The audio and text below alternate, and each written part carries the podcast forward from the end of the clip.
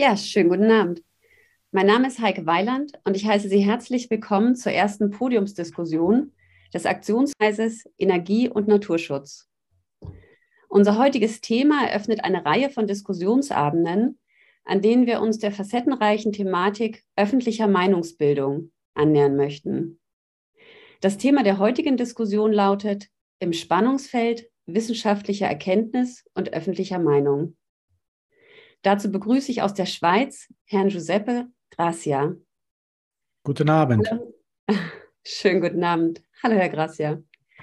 Sie sind Publizist, Kommunikationsforscher und Schriftsteller und haben vor allem mit Ihrem neuen Buch Die Utopia-Methode neue Aspekte herausgearbeitet, die das sachliche Verständnis medialer Einflussnahme auf die öffentliche Meinungsbildung befördert. Ich freue mich, dass Sie heute an unserer Diskussion teilnehmen.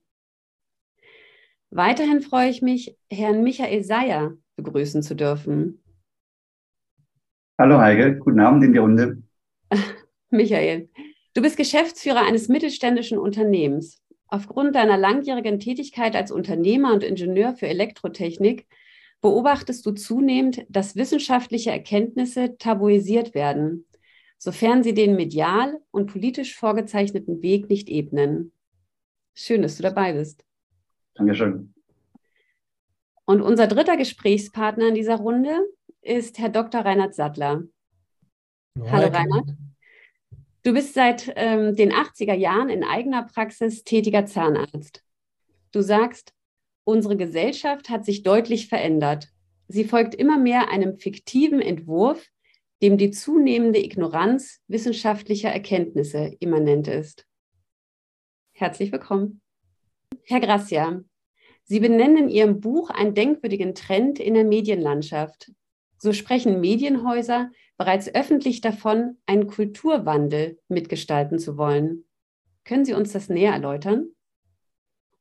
Ja, das ist ein Trend, der schon seit äh, einigen Jahren zu beobachten ist. Aus meiner Sicht hat er auch zugenommen, äh, dass man eben in, dahingehend, dass es, man öffentlich auch dazu steht, dass man nicht mehr beschreiben will, was ist, so wie früher Journalismus ähm, definiert wurde, beschreiben, was ist, ja, sondern man will beschreiben, was sein soll. Also das ist und das soll. Das soll ist jetzt im Vordergrund und äh, im englischen Sprachraum spricht man von einem sogenannten transformativen Journalismus. Das heißt, die Gesellschaft nicht mehr beschreiben, sondern transformieren, verändern, eben in eine bestimmte Richtung sozusagen lenken oder sogar umerziehen. Ja, wenn man jetzt ein böses Wort benutzen will. Der Trend geht also dahin, dass man als Journalist oder als Medienmensch oder als Medienhaus gar nicht mehr einfach nur abbilden will, was die Wirklichkeit hergibt und versuchen zusammenzufassen, zu kommentieren, eine äh, Einordnung zu geben, also alles Leistungen des klassischen Journalismus, sondern dieses Beobachtete tatsächlich zu verändern. Das ist eigentlich das primäre Ziel. Und jetzt kann man sich natürlich fragen, welche Ideen sind denn die, in welche, in die Richtung wir dann gelenkt werden sollen? Also was ist eigentlich der, der Hintergrund? Was sind die grundsätzlichen Ideen, in die es gehe, in, in deren Richtung es gehen soll? Ich spreche im Buch von einer Kulturkampf. Ich werde diesen Begriff ganz bewusst, weil ich glaube, das ist auch wirklich ein Kampf, weil es werden ja unangenehme Stimmen oder nicht genehme Weltanschauungen an die, an die, in die rechte Ecke gedrückt oder überhaupt einfach in die Schandecke. Sie werden aus dem Diskurs gemobbt, wenn sie nicht äh, entsprechend dem gewünschten Ziel sprechen. Und äh, das scheint mir dann schon ein Kampf zu sein. Es ist nicht mehr ein Wettbewerb, so wie ich es eigentlich mag und auch von früher mhm. kenne. Demokratie lebt ja immer von Wettbewerb der Ideen, vom Wettbewerb auch äh, konkurrierender Weltanschauungen. Und hier äh, wird dieser Wettbewerb eigentlich ausgeschaltet. Es äh, wird eine ganz bestimmte Richtung favorisiert und alles andere wird sozusagen äh, an die an die Ränder gedrängt. Sie sprechen also von einer Veränderung der Gesellschaft. In welche Richtung findet diese Veränderung statt? Ja, also die, die Veränderung ist eigentlich äh, nicht einmal gesellschaftlich. Ich glaube, das ist ein Eliteprojekt, was wir hier beobachten.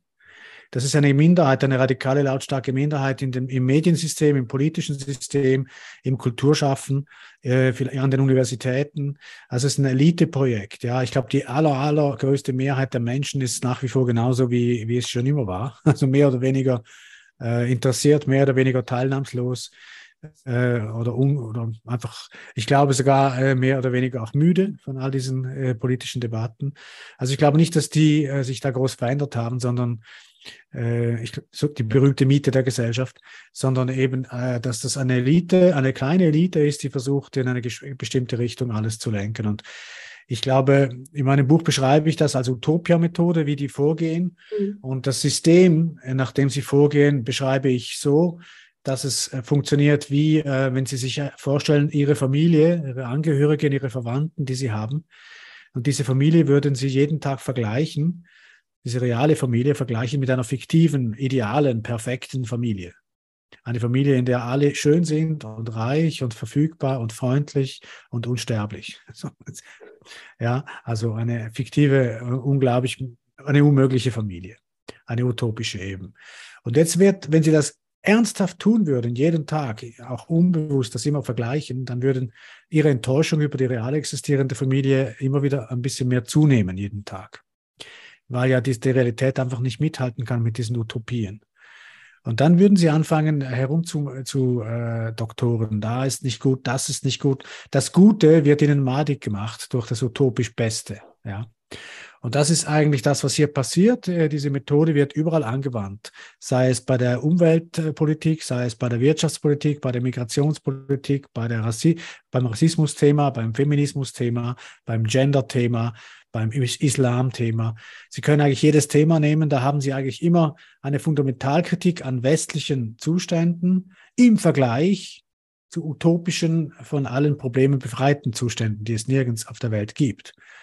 Und eine realistische und auch korrekte und im Grunde auch zielführende Art und Weise Politik zu machen, wäre westliche Zustände zu vergleichen mit nicht westlichen Zuständen, also eine andere Realität, etwa in China, im islamischen Raum, im afrikanischen Raum, im indischen Raum, im äh, und so weiter, im chinesischen Raum. Und dann würden wir sehen, dass wir gar nicht so wahnsinnig schlechte Dinge machen, ja. Bei allen Themen. Sie können jeden Thema nehmen. Da schneidet der Westen in der Regel immer besser ab als alle anderen äh, Kulturkreise, die es so gibt auf der Erde. Aber dieser Vergleich, dieser Realvergleich von Kulturen ist gar nicht erwünscht, weil das Ziel dieser Methode, diese Utopia-Methode, ist eben gar nicht eine Verbesserung unserer Gesellschaft, sondern das Ziel ist Legitimieren von Fundamentalkritik, Legitimieren vom Systemwechsel. Der Ruf nach dem Systemwechsel ist das eigentliche Ziel. Und um das zu erreichen, muss man zuerst den Westen komplett schlecht reden. Und das ist das, was hier passiert. Mittels der Utopia-Methode werden also Narrative aufgebaut, die einem Wunschbild entsprechen, das aber nirgends real existiert oder sich auch gar nicht verwirklichen lässt. In dem Kontext haben Sie vorab das Perlenkettengleichnis genannt. Können Sie uns dies näher erläutern? Ja, das ist, also es ist so, die meisten Menschen äh, gehen davon aus, dass im öffentlichen Diskurs, sei es in den Medien, sei es in der Politik, im Parlament oder in, in der Öffentlichkeit, dass es da um Fakten geht. Also Fakten versus Fakten, Statistiken versus Statistiken, Studien und so weiter. Also Tatsachen des Lebens, Tatsachen der Wissenschaften werden diskutiert, im Wettbewerb der Ideen und bessere Lösungen ausdiskutiert und dann am Schluss gewinnt sozusagen das bessere Argument. Eine sehr na naive Vorstellung, natürlich läuft es gar nicht so im öffentlichen Raum und das liegt an, das liegt an sogenannten Narrativen. Das Beispiel mit der Perlenkette verdeutlicht, was der Unterschied ist zwischen Faktum und Narrativ. Wenn man sich vorstellt, wir haben eine Perlenkette, eine schöne Perlenkette und die verschiedenen Perlen, die an dieser Kette hängen, sind sozusagen Fakten. Dann ist entscheidend für, den, äh, für die Wahrnehmung im öffentlichen Raum ist die Kette, die diese Perlen zusammenhält. Das ist die Erzählung, die sozusagen die Fakten äh, zusammenhält. Mhm. Und wir machen jetzt ein konkretes Beispiel, damit man diese Perlenkettenlogik versteht. Also ich habe zum Beispiel Fakten gesammelt zum Thema CO2. Ich habe Fakten gesammelt zum Thema Klimaerwärmung und so weiter. Ne? Also ich, da sind Sie die Fachleute, ich nicht, aber ich sage jetzt mal, es gibt viele Fakten äh, und, und, Studien und, und Spezialisten, die dazu forschen und auch Fakten wahrscheinlich liefern können, Statistiken zum Thema Klimaerwärmung, CO2. Und jetzt mache ich mir eine Geschichte, das ist dann die Kette, ja, die diese Perlen, diese Fakten zusammenhalten wird im öffentlichen Raum. Diese Geschichte ist völlig unabhängig von den Fakten. Ich mache zum Beispiel folgende Geschichte. Ich sage, es war einmal die Industrialisierung. Die Industrialisierung hat angefangen, den Planeten zu versauen. Und seit wir diese Industrialisierung haben, wird alles immer schlimmer und schlechter. Und wir müssen jetzt sozusagen äh, auf die Bremse treten. Das ist meine Geschichte, sonst kommen wir in die Apokalypse, in die komplette Weltuntergangsgeschichte hinein. Ja? Das ist meine Geschichte. Und jetzt nehme ich an diese Kette nehme ich nur die Perlen, also nur die Fakten, die zu dieser Geschichte irgendwie passen. Alle anderen lasse ich weg. Und das ist, also was weggelassen wird, ist entscheidend, auch im äh, politischen Diskurs.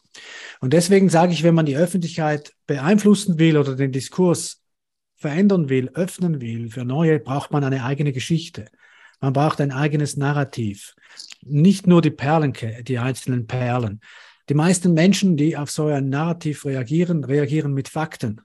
Aber die Fakten, äh, die werden dann an die Kette gehängt, die sowieso schon die Geschichte stützt, die wir haben. Also von daher, wir brauchen eine eigene Geschichte, ja, die auch beginnt mit der Industrialisierung. Aber dann eine positive, ich versuche das im Buch anzudeuten, eine positive Geschichte. Seit die Industrialisierung da ist, erzähle ich dann im Buch, ja, haben wir so und so viele Menschen vor dem Erfrieren gerettet, so und so viele medizinische Fortschritte, dass Menschen nicht mehr sterben müssen. Die Chemie hat unglaubliche äh, große ähm, äh, äh, Leistungen erbracht in Bezug auf die Lebensrettung von Menschen. Wir haben eine Wohlstandssteigerung wie noch nie in der gesamten Menschheit erreicht und so weiter und so weiter. Also man kann die Geschichte immer mehr ausbauen. Aber das ist eine Gegengeschichte zum Thema Industrialisierung. Und übrigens, die Umweltstandards gehört auch in diese Geschichte, sind bei uns die besten. Sie finden keine besseren auf der Welt als bei uns. Mhm. Muss man einfach, einfach mal sagen. Ja? Also von daher, das alles gehört zu einer neuen Geschichte mit den entsprechenden Fakten. Die kann man dann stützen. Aber die meisten Bewegungen kümmern sich nur um die Fakten und nicht um diese Geschichte, die das Ganze zusammenhält. Das war der Punkt. Nehmen wir jetzt von Herrn ähm, Gracia das erwähnte Perlenkettengleichnis.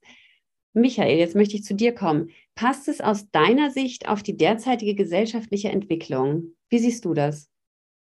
Ja, ja also erstmal vielen Dank, Herr Grassier, das, für Ihre Ausführungen und auch dieses äh, interessante Gleichnis und auch Ihr, Ihr Büchlein, das ich da auch lesen durfte.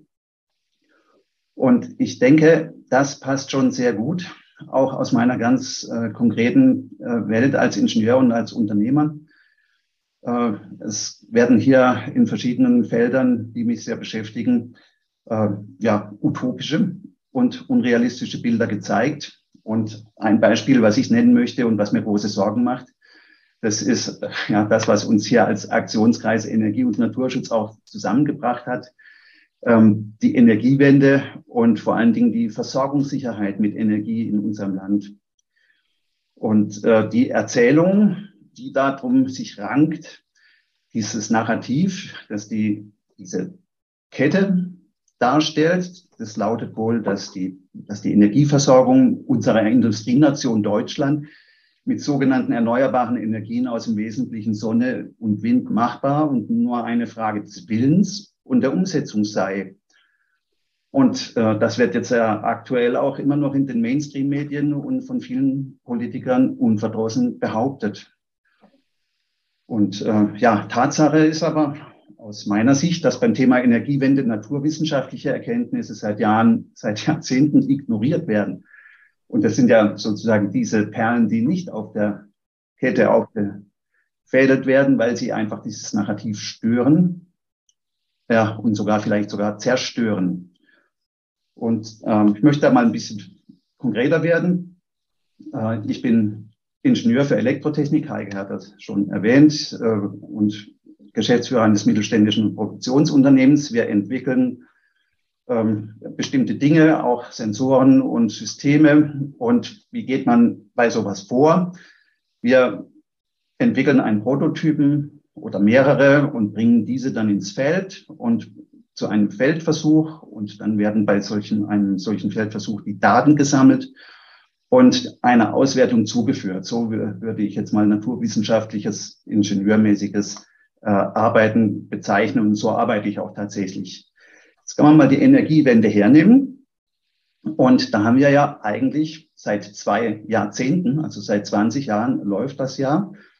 Und zwischenzeitlich 30.000 installierten Windrädern und zahlreichen Solaranlagen einen sozusagen flächendeckenden ähm, ein flächendeckendes Langzeitexperiment. Und ähm, dieses Langzeitexperiment das, äh, liefert auch Daten in Hülle und Fülle. Aber offensichtlich interessiert es keinen, beziehungsweise was keinen interessiert aus meiner Sicht und meiner Wahrnehmung, ist die wissenschaftliche Auswertung solcher Daten. Und ähm, ja, was meine ich damit? Um es konkret zu machen, es gibt eine schöne Webseite, die möchte ich allen empfehlen. Die nennt sich www.stromdaten.info.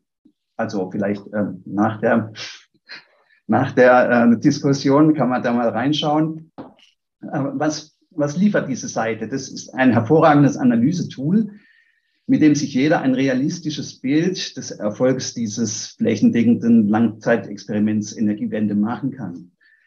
Und die Quelle der darin verwendeten Daten, das könnte man ja hinterfragen, das ist Agora Energiewende. Also in unserem Kontext sehr unverdächtig und darf man als zuverlässig bezeichnen. Ja, in diesem Tool, in diesem Analysetool gibt es ein, ja, ein, ein Werkzeug, Stromerzeugung und Bedarf kann man sich da anzeigen lassen über beliebige Zeiträume sieht man dann äh, die Stromerzeugung sämtlicher erneuerbaren Energien gegenüber dem Bedarf. Also man muss da ein bisschen probieren, äh, ist, äh, bis man sich damit angefreundet hat, aber das ist eine hervorragende Geschichte. Und jetzt sieht man, wenn man sich das anschaut, es gibt eben Zeiträume, da gibt es viel Sonne und wenig Sonne und es gibt viel Wind und wenig Wind. Und oft liegt der Beitrag von Wind und Sonne unter fünf Prozent vom Bedarf, aber manchmal auch bei über 90 Prozent vom Bedarf.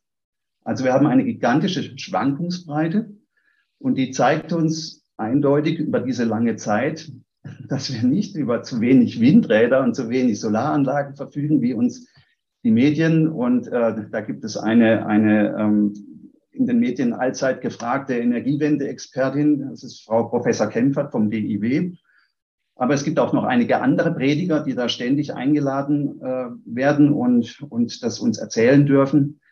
Nein, wir haben zu wenig Wind, und zwar viel zu wenig Wind, nämlich bei Flaute.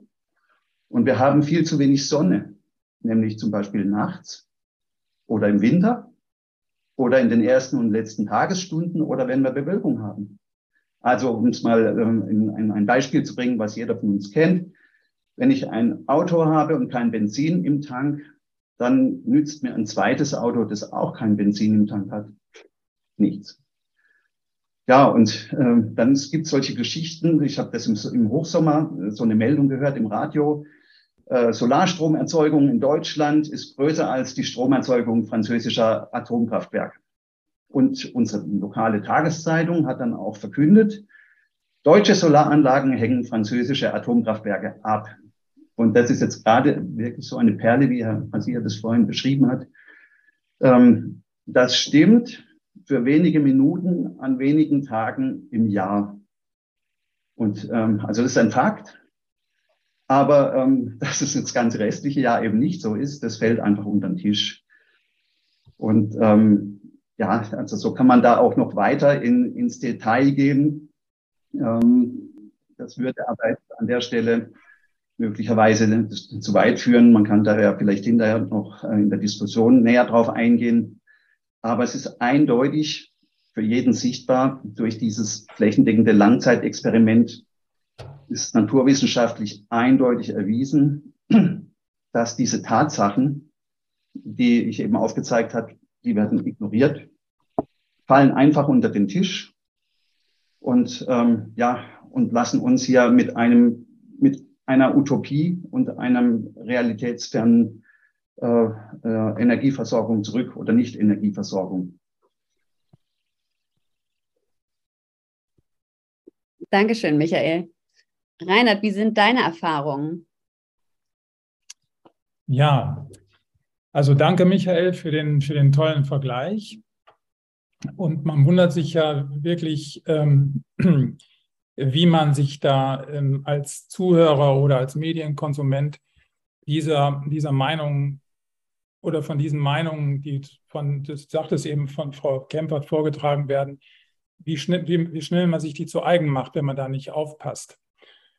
Und ähm, das ist mir oder uns, ich sage jetzt nur so mal als Mediziner, Zahnmediziner in der Vergangenheit an vielen Stellen passiert. Ich, ähm, ich kann da mal ein ganz, ähm, ganz ähm, praktisches Beispiel er erzählen. Also während unserer Studentenzeit gab es die sogenannte retrograde Amalgamfüllung. Ich will das mal ganz kurz äh, skizzieren. Also ein Zahn wird, wenn er dann abgestorben ist, ähm, wird versucht, den Wurzelkanal möglichst sauber aufzubereiten, also so eine Art Rohrreinigung zu machen und dieses Rohr dann ähm, bakteriendicht abzuschließen. Das Ziel ist es, dass die Bakterien nicht über die Mundhöhle durch den Wurzelkanal ins Körperinnere kommen. Das ist das Ziel einer guten Wurzelbehandlung. Und man hat uns also früher erzählt, man könne das damit erreichen, ähm, indem man die Wurzelspitze mit Amalgam äh, versiegelt. Vor allen Dingen dann, wenn eine, ein vorheriger Versuch einer Wurzelfüllung nicht, ähm, nicht gelungen war. Das heißt also, man bohrt von der Seite des äh, Zahnes äh, durch den Knochen an die Wurzelspitze und bringt dann einen kleinen Amalgamfropfen auf diese Wurzelspitze von innen auf. Das ist ähm, operativ und handwerklich relativ anspruchsvoll, kann man sich vorstellen. Sie haben diese kleine Wurzelspitze von einem Millimeter Durchmesser und sollen dann dort unter Mikroskop oder Lupenbrillen, äh, Lupenbrille diesen kleinen, dichten Amalgamfropf aufbringen. Ähm, aber jedem Zuhörer ist sofort klar, dass es ja nicht äh, gesund sein kann, wenn man Amalgam, ähm, also unedles Material, unedle Metalle, ins Körperinnere bringt. Das war uns eigentlich auch schon als Studenten klar. Wir hatten ja auch gleichzeitig Physik und äh, Chemie in den Vorlesungen, aber trotzdem haben wir das gemacht. Und das ist, glaube ich, der Punkt, über den man reden muss. Warum macht man das eigentlich?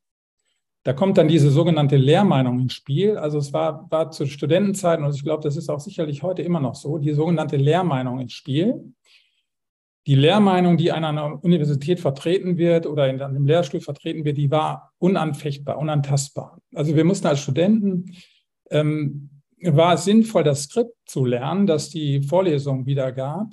Auf keinen Fall war es ähm, sinnvoll, sich ähm, externe Studien oder Vorlesungen anzuhören oder auch ähm, äh, große Journale zu lesen. Das war die Voraussetzung dafür, dann tatsächlich das Examen nicht zu bekommen. Es war also wichtig, diese Lehrmeinung zu verinnerlichen und das vorzutragen, dann war die Welt in Ordnung.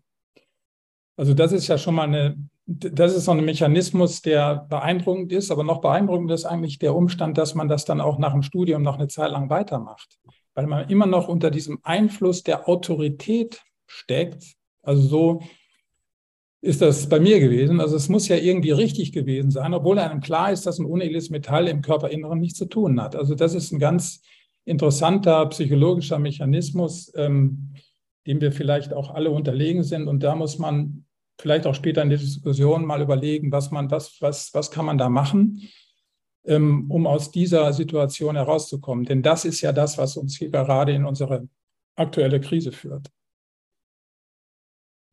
Also ein Handeln letztendlich entgegen ähm, der, den Fakten.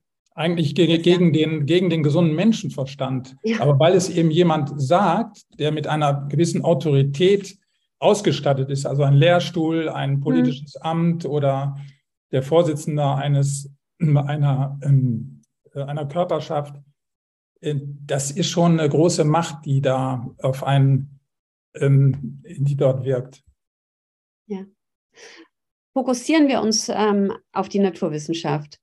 Jeder würde ja eigentlich davon ausgehen, dass die Perlen, die hier als Metapher für wissenschaftliche Erkenntnisse stehen oder für die Fakten, ähm, das Narrativ begründen und nicht andersherum.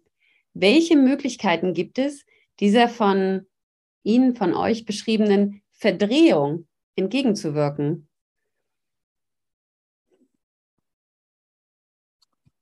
Also meinen Sie jetzt in der Öffentlichkeit oder zuerst einmal in der Fachwelt?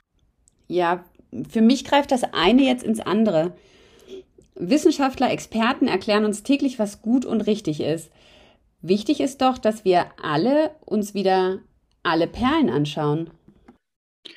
Ja, ich, ich, also ich persönlich als Nicht-Wissenschaftler oder zumindest als Nicht-Naturwissenschaftler, ich staune ja äh, sowieso über das große Schweigen äh, der großen Communities da äh, in Bezug auf nicht nur jetzt äh, Umweltthemen, sondern nehmen Sie zum Beispiel das Gen Gender-Thema. Ich habe da, ähm, also ich beobachte ja seit Jahren, dass die Biologen und Evolutionsbiologen und die Neurologen und äh, alle Forscher, die eigentlich im Bereich der äh, geschlechtlichen Fortpflanzung unterwegs sind, äh, relativ schweigen eigentlich. Es gibt äh, den Kuchera, ja. das ist einer der wenigen, der was, die was sagen. Äh, und da, da ist es ja auch erstaunlich. Ich habe da eine Erfahrung mal gemacht. Äh, ich war da an einem Vortrag, ich glaube, das war in Wien, von einem äh, relativ bekannten Neurologen und der hatte erzählt, dass man, wenn man, also er war forensischer ein forensischer, ähm, äh, ein Forensiker auch vom Beruf und der hat auch Polizeiarbeit gemacht im Hintergrund. Und der hat gesagt, wenn man Tote findet, sieht man schon an der Schädelform, auch wenn das schon nur noch Knochen sind, ob das eine Frau war oder ein Mann. Das heißt, äh, die Gehirne sind von der Form her so verschieden, äh, dass man das sofort identifizieren kann. Und auch die Funktionsweise äh, ist ganz verschieden. Ja? Also der hat uns dann einen Vortrag gehalten über die komplette Verschiedenheit der, der männliche, des männlichen und weiblichen Gehirns. Und seine These war, es gibt kein menschliches Gehirn. Es gibt nur ein weibliches oder ein männliches Gehirn mit Schattierungen und Abstufungen, ja. ja. Und dann habe ich ihn gefragt, warum sagen Sie das nicht öffentlich? Das würde uns bei der Gender-Diskussion helfen. Er würde gesteinigt werden. Und dann hat er zu mir gesagt, ich bin doch nicht verrückt. Ich will doch weiterhin meine Forschungsgelder bekommen. Ich lege mich doch nicht an mit der Politik. Also da, und wenn das natürlich so ist in der Wissenschaftscommunity, dass die alle sozusagen äh, sozusagen äh, unter der Knute der politischen ähm, äh, Geldtöpfe sind, ja dann, dann natürlich, dann reden sie natürlich nicht. Das ist mir schon klar. Ne?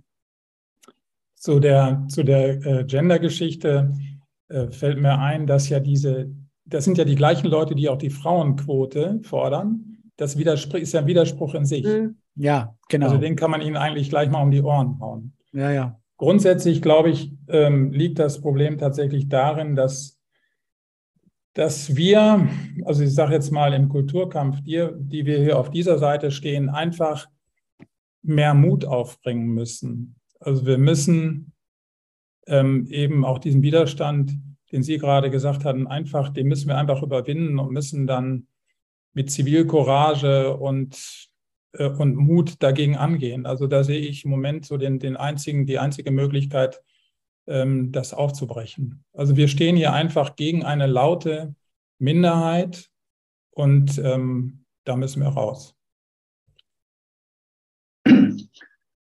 Ja, also von, aus meiner Sicht ähm, muss ich sagen, was ich konstatiere, zumindest aus meinem Bereich und in diesem ähm, ja, auch mal noch in, in, diesem Beispiel mit der Energiegeschichte, ähm, dass wir einen sehr mangelnden Bildungsstand haben.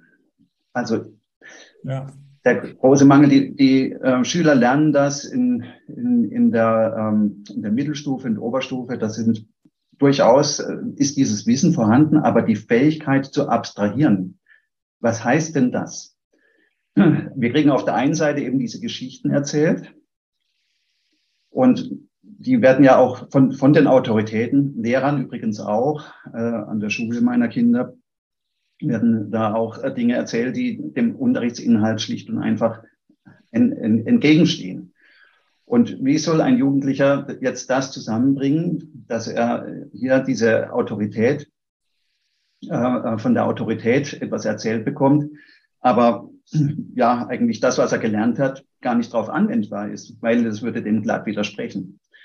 Und diese Schwierigkeit ist, ähm, dass wir, ja, dass wir eigentlich verlernt haben, äh, uns an, äh, ja, zu denken und verlernt haben, uns an der natürlichen Ordnung zu orientieren, die Naturgesetze als Naturgesetze wahrzunehmen und anzunehmen. Und äh, das auch mit, mit Gender hatten wir ja schon und oder die biologischen Geschlechter. Äh, ich bin kein Biologe, aber ich habe mal gehört, es gibt XX und XY, aber das war's dann. Und, ähm, und das bestimmt äh, diese Dinge. Aber da kann ich mich nicht äh, weiter drauf einlassen. Aber ähm, das, das darf ja nicht mehr zählen. Und die, diese, diese Macht, die da aufgebaut wurde, als Marsch durch die Institutionen, äh, die alle Positionen, die Einfluss haben, besetzt hat in diesem Staat und in, unserem Gemeinwesen, das ist wirklich beängstigend. Das, man kann sehen, wo man will. Redaktionsstuben, Gerichte, sowohl auf anwaltlicher als auch auf Richterseite, als staatsanwaltlicher Seite, die ganze Politik, die Lehrerschaft, die Universitäten, alles gestürmt. Und die Frage ist doch wirklich, ähm, ja, wie es auch schon gesagt wurde, ähm, der, ähm, bin ich denn verrückt? Man wird, auch schon gesagt, man wird ja in die Ecke geschoben, aber ähm, ich denke auch, dass wir den Mut haben müssen, wieder auf diese, auf diese ähm, natürliche Ordnung hinzuweisen und die ja, Schüler oder Studenten oder auch andere, gerade auch unsere Mitmenschen, äh, darauf hinzuweisen, denkt mal nach. Denkt doch mal nach, schaltet euren Verstand ein und, und schaut euch das an und äh, sagt, was euch euer Menschenverstand sagt. Alles andere ist doch nur Erzählung. Ja, aber es ist eben leider eine sehr wir wirkmächtige Erzählung. Es gibt jetzt zum Gender-Thema gibt es einen Film, der heißt What What is a Woman? Ja, da werden äh, Straßen befragt. Da, da, geht einfach einer rum und fragt auf der Straße, es mhm. wird gefilmt, was ist eine Frau? Und die Antworten sind, also das ist, das ist äh, absolut ernüchternd. Also da werden Leute auf der Straße gefragt, auf dem Campus, äh, äh, Mittelstandsleute, ganz gebildete Leute, einfache Leute. Und die meisten können nicht sagen, was eine Frau ist. Also die, die eiern herum, ja, das ist jemand, der sich so empfindet oder der sich so, also die sind schon komplett gebrainwashed. Also es ist unglaublich. Also wenn man diese gleiche Umfrage gemacht hätte vor, ich sage jetzt mal 30 Jahren, hätte man eine Frau, ach so, ja, die, die hat halt diese Organe, die, die weiblichen Organe, das ist dann eine Frau, Punkt. Aber heute ist es nicht mehr. Also man darf das nicht unterschätzen, diese, diese Erzählung von der kompletten Befreiung, von der Bipolarität, diese Erzählung ist so wirkmächtig dass man, also, das ist ja die, die Geschichte vom Kleider, äh, des, des Königs Kleider, ja. Und da braucht es dann ein Kind, das sagt, aber der König ist ja nackt, ne? Also der Kaiser ist ja nackt. Aber das ist bis jetzt, dieses Kind ist noch nicht aufgetaucht. das passt sehr gut zu meinem Schlusswort. Ähm, ich möchte das eben Gesagte aufgreifen und kurz etwas vortragen. Es ist viel leichter, dem zu folgen, was andere vorgeben. Es ist einfacher, Dinge nicht zu hinterfragen. Es ist viel gefahrloser, mit dem Strom zu schwimmen. Es ist einfacher, so zu denken und zu fühlen, wie andere es tun. Es braucht einen gewissen Mut, zu überlegen, stimmt das überhaupt? Mit einem Zitat von Immanuel Kant möchte ich diese Podiumsdiskussion abschließen.